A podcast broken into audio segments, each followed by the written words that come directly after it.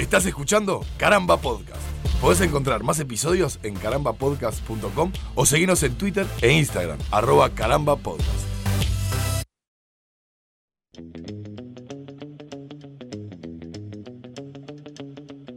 Bienvenidos al episodio 16 de Yo Tengo el Poder, este podcast en el que, como dice Alito, hablamos de superhéroes, superpoderes, cómics y artes afines. En el primer episodio de, este- de esta temporada 2019 habíamos hecho un ¿Qué esperar de 2019? Sí, señor. En el cual les habíamos repasado, bueno, todas las películas que se venían de Marvel, DC y Dark Horse. Sí. Es un año que nos ha marcado por decepciones, aunque sea en este primer semestre. Dejando de lado Endgame. Claro, Dejando de lado- eso. sí. Tuvimos una gran alegría que fue Endgame. Shazam, eh, sí, la vimos los tres, la fuimos a ver juntos al, al cine. No es mala, no es mala y DC simpática. además es simpática y es como una vuelta de tuerca. DC supongo que está también experimentando un poco y tratando de buscarle la vuelta ante, ante la inminente supremacía que tiene, que tiene Marvel al día de hoy. No es una mala película, está, está bien, es simpática, no nos dejó mal sabor de boca, aunque eh, quizás eh, había buenas expectativas. o- Quedamos todos mirando para adelante, bueno, y, y ahora cómo seguir esto. Sí, señor. Porque no- nos quedó como esa falta. Sí, señor. Sin embargo, hay dos que no vimos.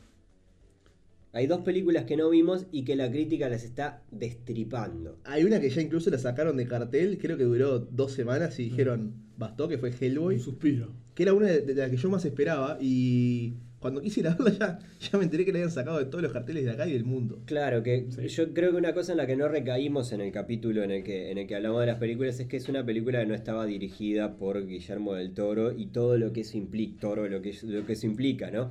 Es decir, Juego de palabras. Eh, juego de palabras. No, claro, pero, pero Guillermo del Toro le imprimió una estética muy particular que se ha visto no solamente en, en las otras en las películas que hizo de, de Hellboy, sino también, eh, no sé, El laberinto del fauno, eh, Eh, ahí está el bicho de la pe- pescadería. El bicho de la pescadería. Sí. La forma La del agua. forma del agua. ahí va. Es decir, tiene, tiene una forma muy particular de, de- de, eh, visual que quizás hay, hay directores como Tim Burton que también tienen, no estéticamente uno los reconoce cuando los ve Sí, y sí. que le quedaba muy bien y que quedaba además muy, muy bien reflejado el universo de, de Mike Miñola, eh, que, que como ilustrador nos encanta. Este, quedaba bien reflejado con, con nada, con el arte de- de- del toro.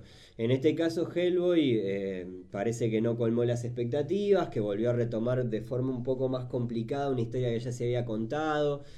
Como Eh, que yo, sin, sin haberla visto, un poco las críticas que escuché es que quiso decir demasiado. En y- poco tiempo. En poco tiempo Sí. y, no, y no encontraron la forma de decir nada de todas esas partes. No, y, y otra, y otra cosa que, que me parece que es importante es que, es que, que no, no sé si había necesidad de volver a contar otra vez una misma historia, aunque sea de otra Un forma. reboot. Claro, eh, pero de- de- con tan poco tiempo con respecto a una película, además fue exitosa, que le fue bien, que Sí, estuvo no. buena, estuvo completa con respecto a... ¿Por qué Hellboy, no? Eh, claro. Habiendo tanta cosa pendiente.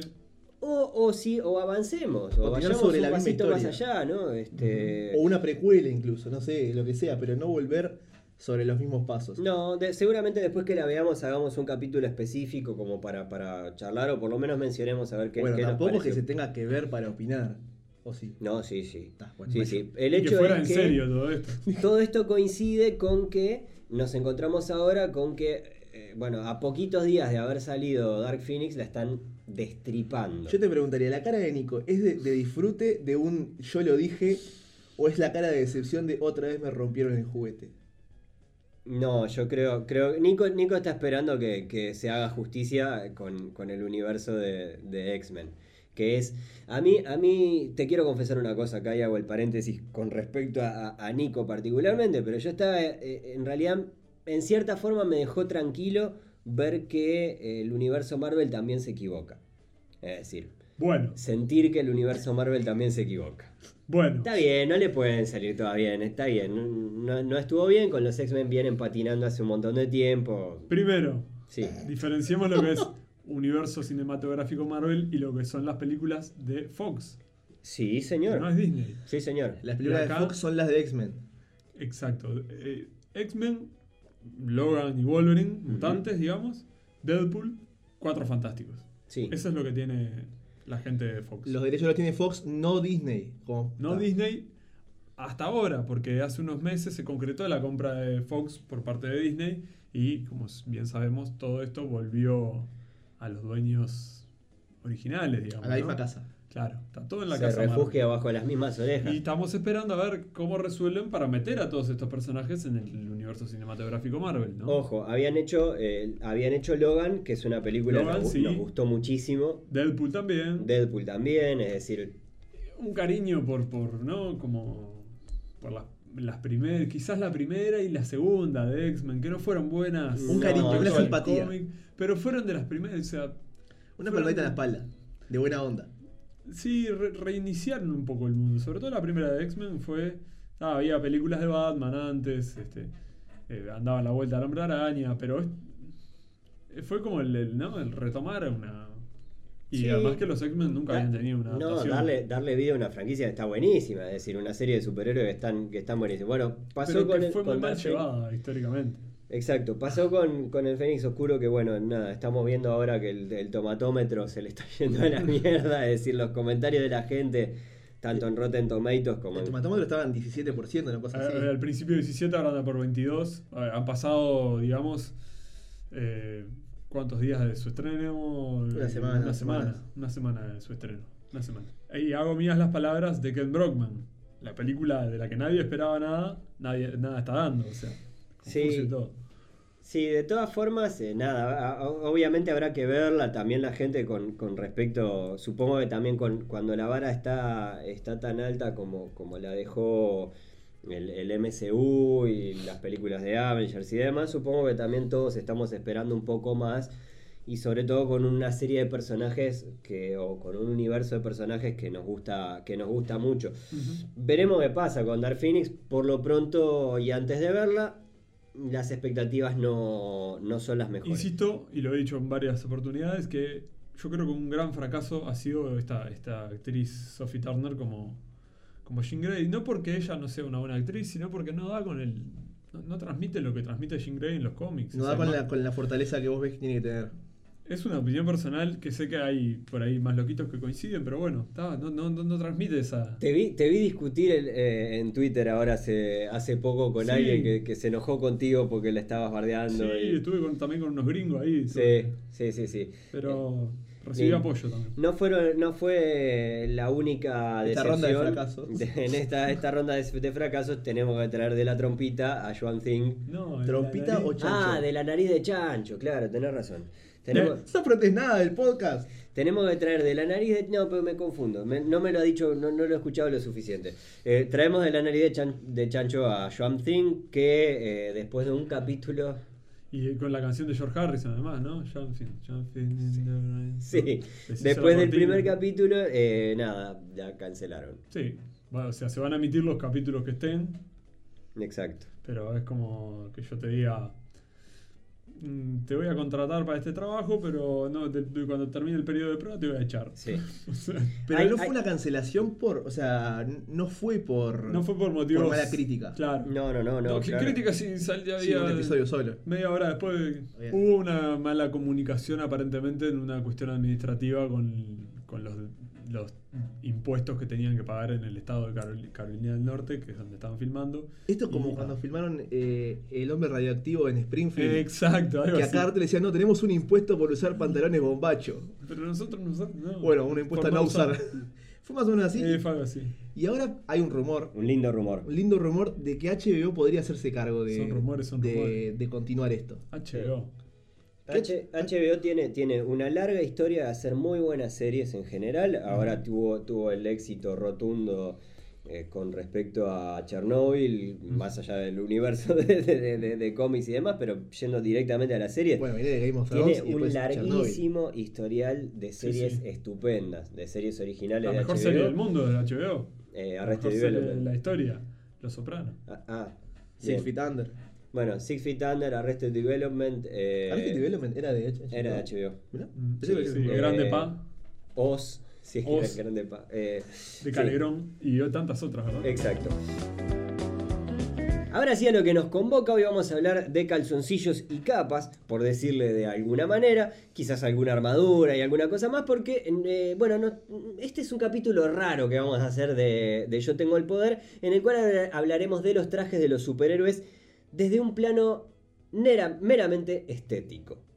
Es decir, vamos a hablar solamente de... Un Fashion Police. eh, una especie de fashion police o, o fashion superhero, si querés. No, es un, Qué horrible traje de Shazam. Ah, perdón, no, un podcast de No, moda. no es horrible. no se puede empezar así. No, no, y no se puede empezar así. Este, pero hablemos de los trajes de los superhéroes, que probablemente para, para, pa- eh, nada, para los niños que, que empezamos a mirar cómics y demás, los superhéroes en general, una de las cosas que nos llama la atención es a partir de los trajes, otra cosa obviamente son los superpoderes y demás, pero eh, su apariencia no es menor y no es eh, un dato a, dejar de, lado. Y teníamos ganas de hacer un capítulo dedicado, bueno, a los trajes de los superhéroes, hablar un poquito de, bueno, de este riquísimo eh, menú que tiene para nosotros el mundo del cómic al respecto. Hace poco, yo sé que no tiene eh, que ver, o sea, que no tiene la contraparte del mundo cómic. Ujú. Vi Hancock, la película de Will Smith del, Sí, señor. de 2008, y remarcaba una frase que es cuando le, le quieren hacer un traje. Ajá. Que él dice, no, ¿un traje para qué? ¿Cuál es la función de un traje? Y el tipo, que no me acuerdo del el, nombre, el, el- el manager de él, digamos, el que hace las José Luis. manager, José José Luis, Luis. el manager, le dice que es porque todos los que cumplen una función llevan un traje para identificarse. Así Claro. los enfermeros, los policías, los bomberos, todos llevan un traje. Y ahí como que lo convence de, bueno, tengo que usar un traje. ¿Cuál es la función real de un traje más allá de eso? Bueno, podemos pasar a hablar un poco de historia, capaz.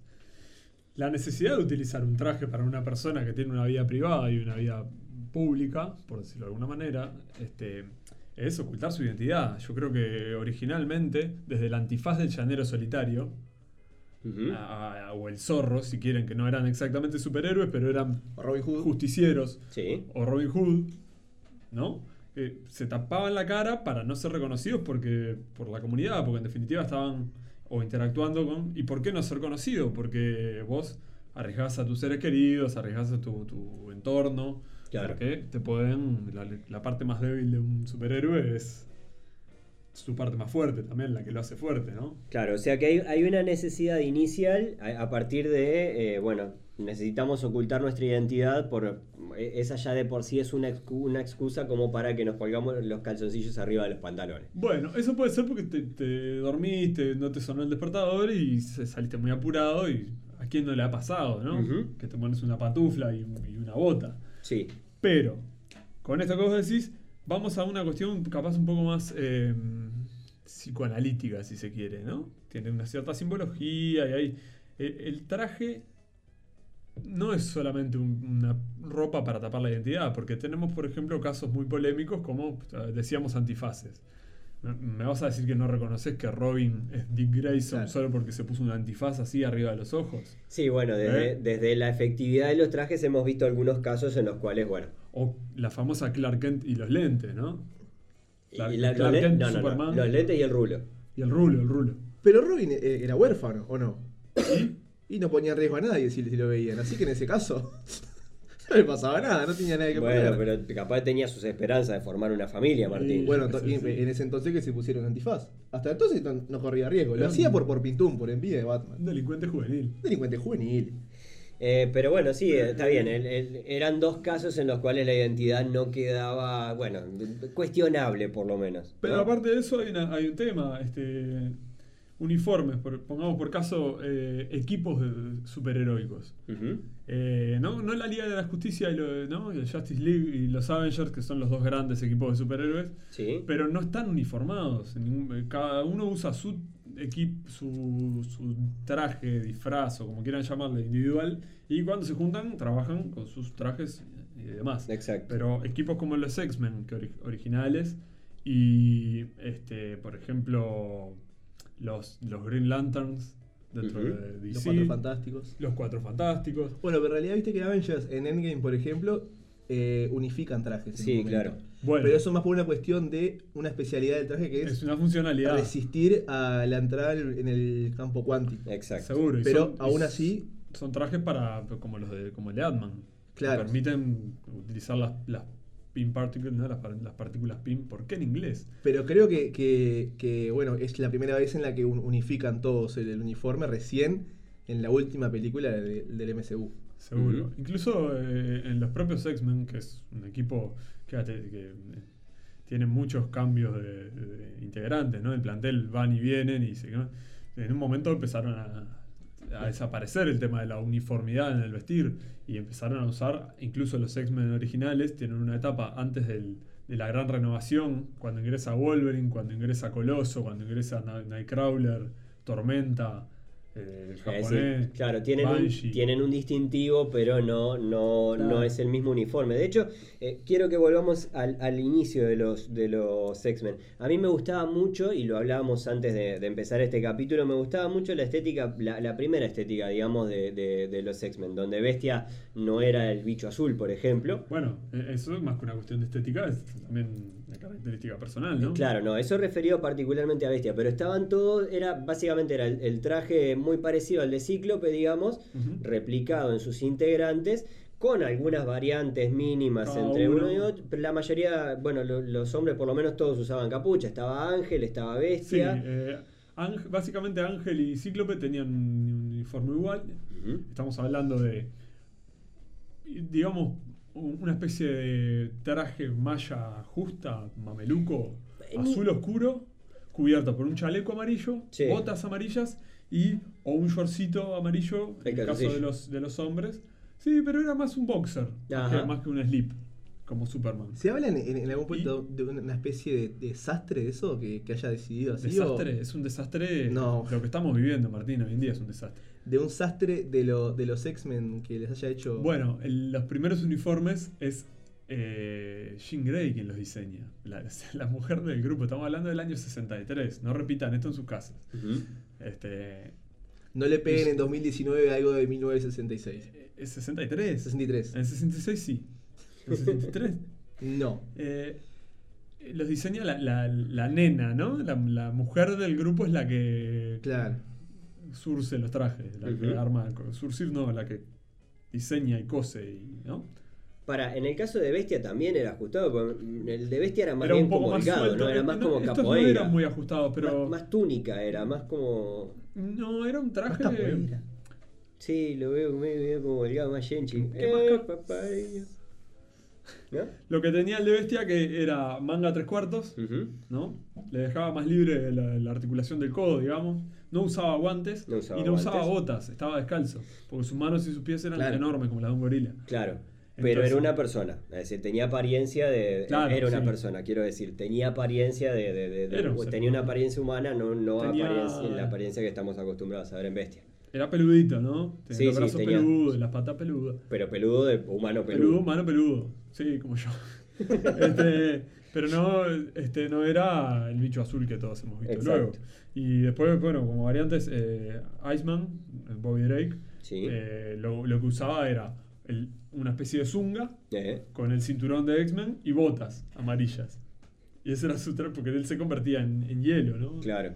Nieve, originalmente era como un hombre de nieve. Después se fue Como pie grande.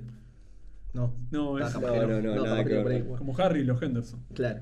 Y hablabas recién de Robin que se ocultaba atrás de un antifaz y que eso parecía poco serio.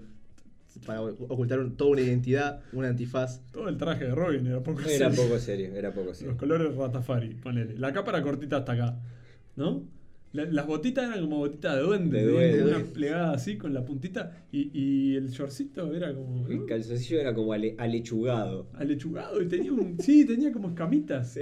Y una R en el, en el pecho como. Hello, my name is Robin. Sí, ¿En qué recordemos también que, que, eh, o sea, estamos hablando de me- mediados de los de los Sí, sí, sí. Bueno, 900, ¿no? Es decir, no, bueno, pero Y tenía una América estética también, y mira, mira el traje hermoso que le hacen. Eh, Era todo, una- todo era una estética de construcción, pero ya que vamos al universo de Batman, hubo un primer Batman que no, no llegó a ver la luz, Nico. No, vi- vio la luz luego. ¿El de los pezones? Ah, no. No, No, no, no, no, no. no, no, no, mucho antes. El primer Batman, el primer... El, el primer diseño de Batman que hizo eh, Bob Kane, quien fuera el creador de Batman, acreditado durante muchos años, hasta que hace poco se reconoció finalmente a Bill Finger, que fue el que realmente hizo todo por Batman en el origen, Bueno, Bob Kane había diseñado un traje de Batman que era eh, un mameluco rojo ajustado con dos alas como de. que era como un, eh, un ala delta pegado en la espalda, que eran dos alas violetas, Ajá. con forma como de murciélago. Y ponerle que tenía, no sé, un antifaz y un sombrero con una hélice, y era como, ¿no?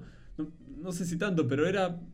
Ah, búsquenlo, Era lo- feo de ver. Lo podemos colgar después en algún lado porque era feo de ver. Bueno, a eso, Finger a le eso dio no- el lado oscuro a Batman. a eso nos referíamos con respecto a el- eh, importa la estética de los Importa la estética y tiene una simbología. Imagínense que Batman hubiera sido rojo y con alas violetas. Sí, claro. No, esa cosa de oscuridad y El del miedo. espacio. Y, claro. Borrar más el fantasma del espacio. Por eso, no, no.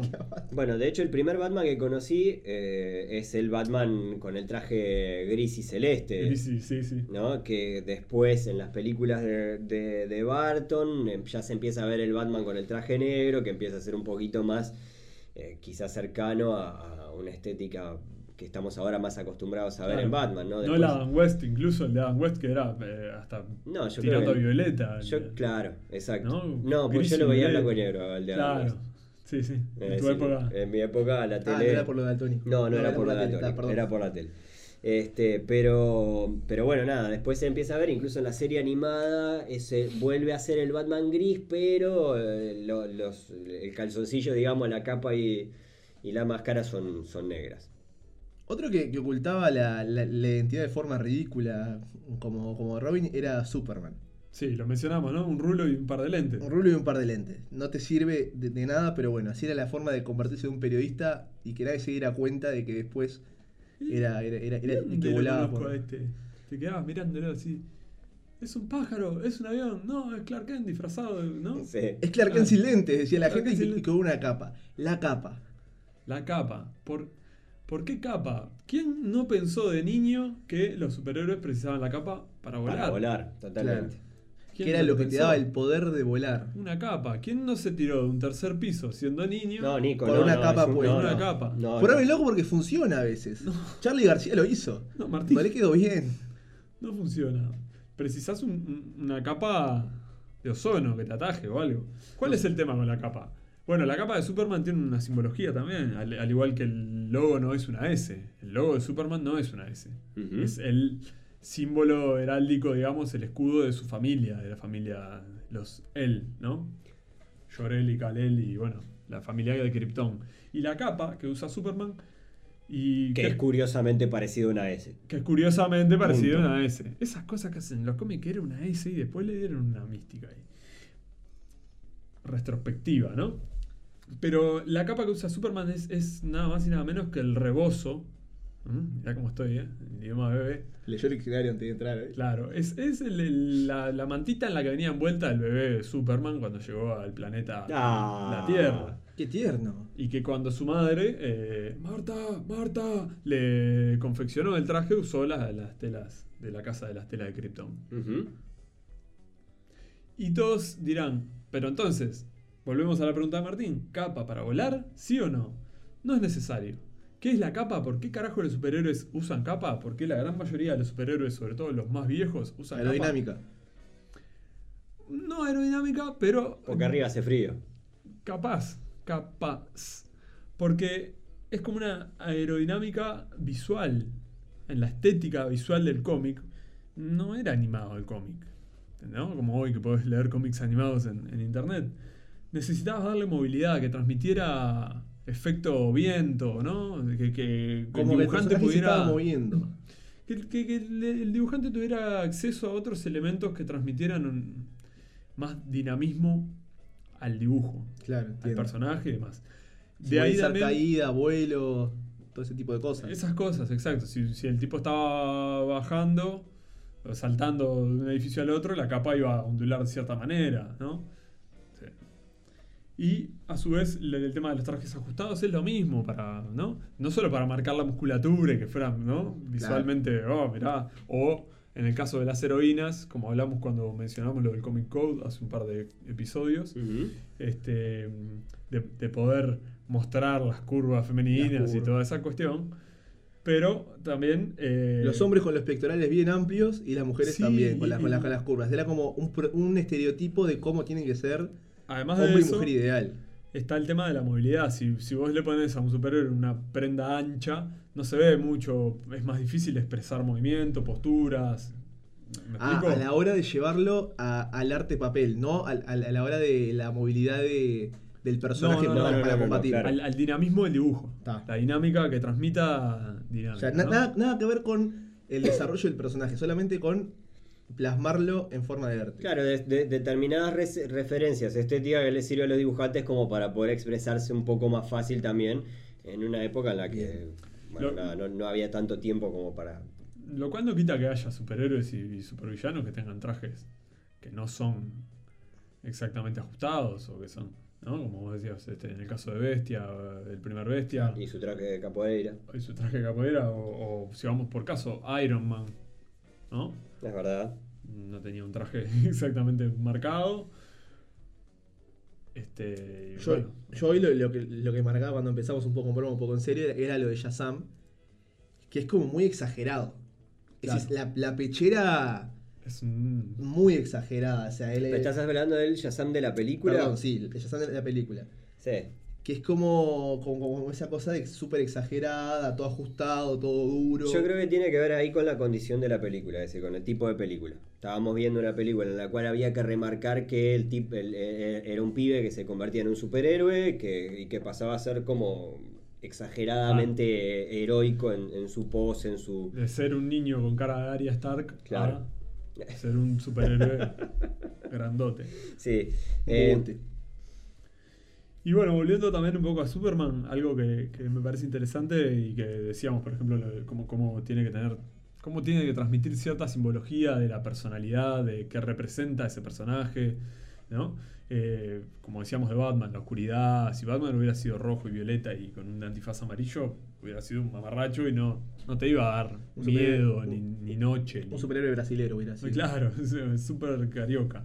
Entonces, eh, el caso de Superman, más allá de que los colores son los de su casa de Krypton o lo que fuere, eh, son los colores de la bandera de Estados Unidos, rojo, azul, ¿no? Lo que también mencionamos al pasar hace un par de episodios de por la verdad, la justicia y el American Way of Life. el- Sí. ¿No? Sí, de hecho, en- eslogan. durante la Guerra Fría también aparecen un montón de superhéroes o supervillanos que están relacionados con la Unión Soviética y que pasan a tener sus trajes con determinados detalles que son rojo y amarillo, Claro. es decir, la predominancia del rojo con algunos tintes de, de- de amarillo, con algún vivo en amarillo. Los superhéroes comunistas. Sí, Como claro. Lenin. Coloso. No, no, no necesariamente, Colo- claro, Coloso, por ejemplo, Dijo Omega Lenin, Red. dijo Lenin y eh, se paró. Sí, ¿Eh? sí. Qué botija complicada. Este. Pero Coloso sí, su traje original era rojo y amarillo, porque era soviético. Y hay una, una interesante anécdota con Coloso que en un momento él pasa a trabajar para Arcade, que es un villano, y, y se convierte, se cambia, su- cambia su apodo a. Está, está con el chip en el cerebro y esas cosas, ¿no? Es el proletario. Y tiene usa un, un mameluco rojo con una boina Es roja buenísimo. y tiene en el pecho una hoz y un martillo. Más yankee no tenías. Tremendo. Más, más estereotipo yankee ¿no? de lo que era. Eh, le faltaba, no sé, una botella de vodka en la mano, ¿no? Sí. Y un oso. Este, pero Se movía sí, arriba de un oso. Claro, arre oso. La simbología, eh, por ejemplo, el Capitán América es clarísimo también. El- Claro. Y el momento en el que surge y el traje. No hay metáfora es- ahí. eh, no hay metáfora. No hay metáfora. Quiero hacer un paréntesis. Ah, Eh, a mí el, capi- el- el traje del Capitán América probablemente fue uno de los primeros que me deslumbró. Porque tiene los colores nacionales. Y sí, probablemente porque tiene los colores de nacional, pero además me, me- era- era- fue un traje que siempre, siempre, siempre me llamó la atención desde lo estético. Es A decir, mí me encanta también. es un, un personaje que me, me- de por sí me gusta mucho, pero al que probablemente llego a partir de nada, niño, eh, miro y digo, ah, qué bueno está este traje, yo quiero ser el Capitán América. ¿Qué Ah. hace? ¿Qué hace? Claro. ¿Qué, qué tiene, qué tiene ahí eh, para hacer? ¿Qué me das? A mí me simpatiza eh, del traje de Capitán América. En realidad nunca me agradó mucho porque es muy yankee. Sí, y tal, claro. En mi casa las cosas eran como más para el lado de Coloso. Pero eh, siempre me simpatizó mucho los pequeños detalles como de escamas, Como de que escamas, tiene. Porque sí. no deja de ser una armadura el traje Claro. de él. Es un- soldado, yo qué sé. Ese detalle me parecen escamas de pescado. Y tenía las, las Las- orejitas. tenía las alitas. Las alitas. Sí, sí. Y la A en la frente que es como... Sí. Así que da, me parece una ridiculez, pero ta, eran otras épocas, justamente. ¿Qué, qué traje les, le- le- les- le- le- O sea, ¿con qué superhéroe les pasó eso? Les pasó lo que. A mí me pasó con el Capitán América, me pasó con Flash también, por ejemplo. Flash es un personaje que desde el, desde el traje, el traje de Flash me gustaba muchísimo. Capaz que ahí tengo un vínculo con, con esas, eh, Le gustan esos agregados. Sí, Le gustan dando las antenitas que terminó haciendo radio. y tipo. se ve que sí. Que la gente sepa que, que mientras hacemos todo este podcast, Ale siempre tiene la costumbre de ir dibujando lo que piensa y, acaba de dibujar un flash. por Sí, sé lo que es sí, un flash. eh, sí, es un Flash. Ya te dibujó un, un Batman. El tipo hace eso. No, es una especie de hombre halcón. Ah, mira. ah. Yo, yo, por ejemplo, comparto el, el gusto por Capitán por Capitán América, también por Spider-Man. Mm, interesante panorama. Podemos hacer todo un programa sobre los trajes de Spider-Man. Sí. Spider-Man, quizás Batman y. Y bueno, y te- los X-Men eh, tienen esa cosa de que cambian tanto de uniforme, tan seguido. Spider-Man. Y, y que creo que además el de Spider-Man particularmente depende mucho del dibujante. Yo Sí. a Spider-Man llevo a partir de el dibujo. El dibujo animado, la serie Ah, animada, de la cual ahora hay 80.000 Ah, la de los memes, la Exactamente. La de los memes, exactamente. La de los Ramones. Claro, sí, es, claro, el Friendly Neighborhood de, de- Claro. ¿Es del de- año 76, 78? Sí, más o menos. Finales del ¿no? 70, sí. Este, y estaba, no sé, a mí está bien, era un, un lindo traje, lo que sea, pero eh, parecía un pijama. Sí, claro. Eh, A Lotos pijama. el chiste viene también por el lado en Civil War, en la primera aparición uniformado Sí. de, de Peter Parker como Spider-Man, cuando lo llama Tony Stark, que le grita The Ruse, ¿no? Sí. Este. Pero sí, después ha tenido trajes, así como los muñequitos de la serie animada de Batman, de los 90. Sí. Tenía uno, el Batman su- para andar bajo el agua, Batman para andar este, por la feria de Tristán Narvaja, ¿no? Batman para la feria, para- Batman. Era como Teo. Era la. Barbie de. Pero te acordás? La Barbie de los traje- superhéroes. Un Batman con el traje rojo y anaranjado que era para el fuego, no sé, Sí. para nadar en lava. Y el Spider-Man tiene el traje de sigilo, el traje Escarlata. eh, el Iron Spider, el- o sea, tiene un montón de variedades de trajes. Siempre me gustó la variante de, de Venom. Es decir, eh, a partir de un agregado, ¿no? Es decir, el agregado del simbiótico que. eh, nada, se adhiere a, a Spider-Man y le da ese tra- el traje negro de Spider-Man es hermoso. Sí, sí. Ese agregado viene del espacio exterior, ¿verdad? Sí, señor. Sí, originalmente el primer traje negro que utilizó Spider-Man sale de, de una saga, una macro saga ahí, una especie de... La, la primera gran macro saga que hizo Marvel se llamó Secret Wars, Guerras Secretas, en la que aparecía una entidad superpoderosa de estas que, que se llamaba el Beyonder, el tipo que está más allá. Aparece un tipo que le llama la atención todo esto y arma una especie de pelea, de concurso de lucha entre los superhéroes, los pone a todos en un planeta, superhéroes y supervillanos de la Tierra, Superhéroes Deathmatch. Como un Celebrity Claro. Deathmatch, pero. superhéroes y supervillanos, y ahí de, es- de ese cómic salen imágenes y escenas muy importantes que hasta en el cine se han retratado, como por ejemplo cuando Hulk aguanta sobre su espalda toda una, toda una montaña para que no aplaste al resto de sus compañeros y le salva la vida. Y eso lo vemos en Endgame referenciado cuando él aguanta la estructura, ¿sí? Ojo el spoiler. Sí. Aguanta la estructura después de la, de la invasión de Thanos Sí, para que no muera aplastado War Machine, ni Ant-Man, ni... Este, pero, Spider-Man. Spider-Man encuentra, hay una máquina en el planeta, este, este Beyonder, cuando lo lleva a todos a pelear, les deja una máquina que para que se hagan trajes, para que saquen una máquina mágica. Y Spider-Man se diseña ese traje y se lo trae. Y después se le da una vuelta de tuerca cuando él vuelve con el traje negro, como que el traje negro le empieza a comer el cerebro. Ajá. ¿Está? Va por ese lado. Y eh, después la historia del traje negro, bueno, sabemos que es el simbiote de Venom, que vino a la Tierra, y más adelante se le dio una historia con un trasfondo más interesante, cuando llega el resto de los simbiotes a, a la Tierra, como que Venom percibe eso, y ahí es cuando el personaje de Venom, que ya estaba asociado a Eddie Brock, eh, pasa a ser bueno, a ser un antihéroe, digamos, un tipo que busca el bien con métodos mm, Poco ortodoxos. poco ortodoxos. Pero en realidad este, después se nos explica que es un poco porque el simbiote percibe que lo vinieron a buscar. Vinieron los otros simbiotes a buscarlo porque Otros como él. Otros como él, peores que él. Eh, Carnage es uno de esos casos. Eh, en la última adaptación de la película se entiende que sí. Eh, es más confusa en los cómics la historia, como todas las historias de los villanos de Spider-Man. Pero hay una, hay una interacción de Venom con Cletus Kasady, que es un preso. y a su vez es como que el simbiote se fracciona y bueno, es- todo eso contado durante 16 años ¿no? en una saga. No 16, pero muchos meses. Entonces, este Venom eh, se da cuenta que él, si es el único simbiote en la Tierra, puede ser alguien. En su planeta era un simbiote más. Y está prófugo, y está, bueno, lo están buscando. Y, y ahí es donde él realmente hace un quiebre como buen personaje. Y en la saga Maximum Carnage también, cuando se asocia a su tradicional rival, Spider-Man, contra Carnage, que es un personaje jodido. Jodido, jodido en Que si todo sale bien y Venom tiene una segunda parte, lo vamos a ver interpretado por mi- el amor de mi vida cuando yo... Este, Terry Pratchett. No, Woody Harrelson. Qué divino. Ay, me muero. Haciendo Ay, qué linda noticia el acabas de dar. Me- se, me, se me enterneció el corazón. Sí, sí, sí. Ya haremos después también un episodio más, más centrado que en los trajes, en los accesorios. Claramente. Donde vamos a hablar de las telarañas de Spider-Man, de, Claramente. de todo lo, lo que implica esa construcción que hace Tony Stark Los a gadgets. su alrededor para Y- formar lo que es Iron Man. Y todos esos personajes que dependen de su traje para O tener... lo que fue Iron Man. o lo que fue Iron Man. Todos esos personajes que dependen de su traje para ser eh, superhéroes, ¿no? Hay muchos, hay muchos. Más allá de, obviamente, el caso de Iron Man, que es muy obvio, y quizás el caso de Batman, que si no fuera por los juguetes, capaz que...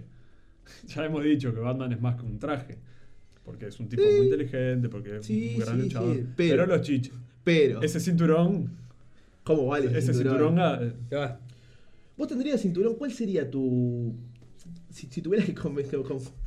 Mira, por lo pronto, yo de, de- de cosas que estuve identificando, yo creo que el tema de las alitas en general es un, un tema que, que, bueno, que ya veo que... Las alitas en. Las la cabeza. alita de oreja. Ah. Pero la, sí, como la- Flash, como el Capitán América, Eso, exactamente. como Asterix. Eso siempre me llamó la atención. También tenía, tenía apuntado, de hecho, algunos superhéroes cu- cuyos Con trajes alitas. siempre me, me gustaron y me llamaron la atención. El casco de Thor, sí, claro. En los cómics, sí. Claro, eh, también era un, un- un- Se ve que hay algo ahí que me, me- me llamaba la atención. Me pasaba con Ángel y con Hawk, eh, con Hawkman, Eh, eh, el hombre el hombre halcón. halcón. Exacto, que también el, el agregado de las alas era como, oh, qué bueno Claro. esto. Es un buen redondeo para un traje. Sí, seguro no sería cabeza descubierta, eso es un, un elemento importante. No, claro. ¿Tú- tú- ¿Vos tendrías un traje con casco? Ten- no sé si con casco, pero por lo menos con capucha. Con Ajá. capucha y me gusta ese que te deja los ojos blancos, Ah, sí, sí. ¿no? Ojo Claro, blanco. entiendo, entiendo. Spider-Man. El superhéroe con lo que se le ven los ojos, está todo No. mal. No porque ves. Está todo mal. Porque los ojos son la ventana del alma. Los ojos son la ventana. El alma de mi alma es blanca. Como dijo Pablo. Como huesos de bagal, como. como Juan Sartori. Eh, pero. Blanca como Ghost Rider eh, abajo el agua. Sí. seguro. Bueno, pero eh, eh, no sé, eran algunos elementos que, que- que notaba y me gustaba. De Juggernaut, el traje de Juggernaut siempre me gustó muchísimo, pero no sé si le agregaría algo de ahí. El de Nightcrawler también era un, un superhéroe que me, gustaba muchísimo. Era un traje de circo, igual que el de Robin. Claro. Ya que tanto jodimos con Robin, en realidad el traje de Robin es el traje que usaba en el circo. Eh, pero no sé, ¿qué, Nico? Y a mí, hoy que mencionaste a Wolverine, me gusta mucho la variante de, de Wolverine salvaje. Sí, Sí, que, claro. que tuvo el traje después que fue en la época de Jim Lee con los X-Men. Sí. Que es básicamente el traje que hemos visto en los dibujitos y que todo el mundo conoce, ¿no? Con la, las orejitas y todo. Eh. Pero en tonos de amarillo más mostaza, digamos. Exacto. y marrón. Y, y bueno, es el traje que como indígena él, que antes tenía como... ¿Qué cosa? Vos, vos sabés que no me gusta nada. Ese traje... ¿No te gusta? No, Te quedó espantoso, amor. Debate. no, pero es un, es un traje que nunca me gustó. A mí siempre me Wolverine. gustó porque el primer eh, muñeco de X-Men, el primer El primero que tuviste que fue, tuve de... fue ese mismo. Mirá vos. No, ni siquiera del traje con casco, era cara descubierta de Wolverine y le apretabas las patitas y movía los brazos así, estaba muy bien. Sí, sí, movía así las manitas como, como si estuviera Como aplaudiendo. los monos que tienen las, las- Como el monito de los Brasil. platillos, sí. Eh, Martincito. A mí me gustaría un traje azul y blanco. Sí, sí, Sí, sí. bueno, que, vengan las acusaciones que tengan que venir. Y acá, no se rían, podrían tener un hijo igual. ¿Vieron las ardillas? Que, que- que tienen eh, esa especie de cosas para, para planear. Ah. Un traje de sobaco largo, de eso Es un de. traje sobaco largo, eso mismo. Como la el- ardilla voladora. Banshee no tenía. Banshee tenía así. Y entre la- la- las patas también. ¿Y entre las cuando, patas? Cuando salís. No, ¿Qué? como para saltar de un edificio y poder planear. Ah, una membrana. Una Ah. cosa que, que me ayude como a a Está planear. bu- bueno, pero Martín, eso existe en la vida real.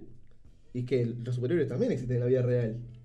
Ah, no, pero digo. Porque superhéroe de verdad es el que se levanta todos los días a las 5 de la mañana. Como dijo Palito Pereira, chiste Como dijo repetido. Palito Ortega. Eh, Unas buenas botas para amortiguar la caída. Sí, botas, botas, botas, eso es Bota, importante. bota. Eh, ¿Bota o campeón? El campeón es más cómodo que la bota. Sí, pero la bota queda buenísima. No, la bota queda espectacular, sos un superhéroe de verdad. ¿Cómo era de o un milico de mierda, pero también puede ser. Eh.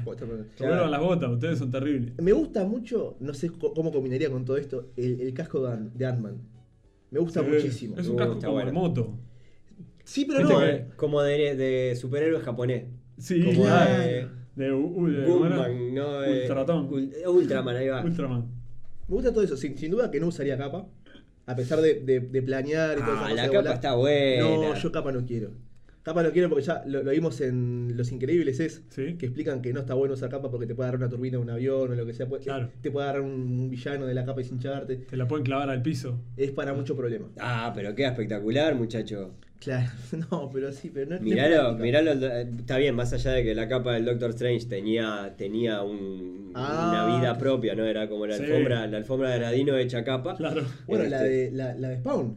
La de La Spawn capa de también, Spawn que se claro. agranda. Esa, ¿no? esa, esa- esa cosa horrenda, tenebrosa. La No, capa, la capa de Spawn es. es, es- o Es sea, la poner a, Spawn sin capa y. y- Le tenemos que hacer un episodio Muere. solo sobre capas. Solo sobre capas. sí. Porque está la capa de, de Cloak, en Cloak and Dagger, por ejemplo, que la usa para teletransportarse. claro. Bueno, capaz que después lo hacemos. Como canalizar el poder. Ya, a mí no me van a preguntar cómo sería mi traje. Pero ya, ya te lo dijimos. Ya pro- No, me preguntaste ¿Sí te me gusta el, el- el- el espantoso de Wolverine Pero ese? no, no es el que usaría yo. me- Ah, bueno, Ah, usted, pero- a vos te gusta Capitán América, Flash, te gustan los no, no, no, superhéroes no, Flash a mí no. Flash a mí no. No, a él digo.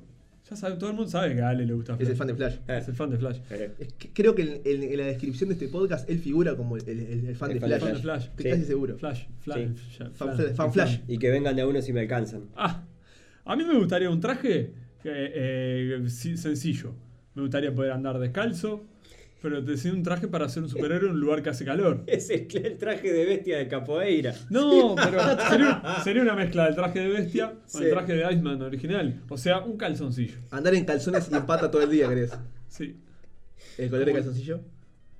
Y puede Pará, ser el, rojo. El, Aquaman, el, el Aquaman de, Claro, quiero de- ser un amor. El Aquaman de Marvel, ¿no? Mirá, a vos, te- a vos que te gustan las alitas, Namor Sí. tiene alitas en los tobillos. Sí, claro. En los tobillos. Sí, sí, sí, Como claro. una marca de neumáticos.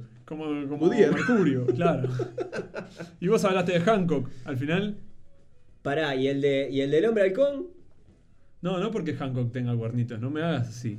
No, no me acuerdo. No me hagas cuernitos. Pero entonces. Pero Hancock hay una, marca- una marca de neumáticos también. Igual que Goodyear. ¿Vos Ah, compraste no, Goodyear? no recordaba. ¿Hay plata por esto? No, ¿Quién? nunca. ¿Y por lo otro? Tampoco. ¿Y el, el del hombre halcón? Que estaba con el coso este cruzado, que se ve que le sostiene la- las alas. Pero las alas no son de él. No, Hombre pájaro. no, ¿No? no, Mirá. no, no. Es como Falcon. Sí. Una mierda. Un buen Falcon. No. No. Falcon es el, el superhéroe. Bueno, pero el hombre halcón estaba. Estaba bastante. a la- bueno, está bien, no tenía piernita descubierta, tenía como una calcita ahí. Sí, verde, ¿no? Sí. Era, pero él, no, él era un extraterrestre, era un tar- Targaryen. Era, Tan- es, es tan- larga, es larguísima la es. Larguísima la historia como para desarrollarla. Como para otro episodio, me Sí, parece, sí, ¿no? Parece sin duda. bien. Vamos cerrando por acá este episodio 16 de Yo Tengo el Poder. Sí. Le subimos el cierre. Le subimos el cierre, nos ponemos las capas, bueno, ustedes se ponen las capas. ¿Me puedo vestir ahora? Sí, te puedes vestir, ponete los calzoncillos por encima de la ropa, acuérdate, primero el pantalón, después el calzoncillo. Nos pueden seguir en Twitter, en Instagram y en Facebook, arroba caramba podcast. Cuéntenos cómo sería su traje favorito, su traje el que usarían si fueran un superhéroe o si lo son. Este episodio y los, y los 15 anteriores de Yo Tengo el Poder, tanto como los de Nadie está libre y otras series de caramba, los pueden escuchar en Spotify, Apple, iTunes, que ahora cerró iTunes, pero van a seguir los Apple Podcasts, y YouTube. Y recuerden que vestir un buen uniforme también conlleva una gran responsabilidad.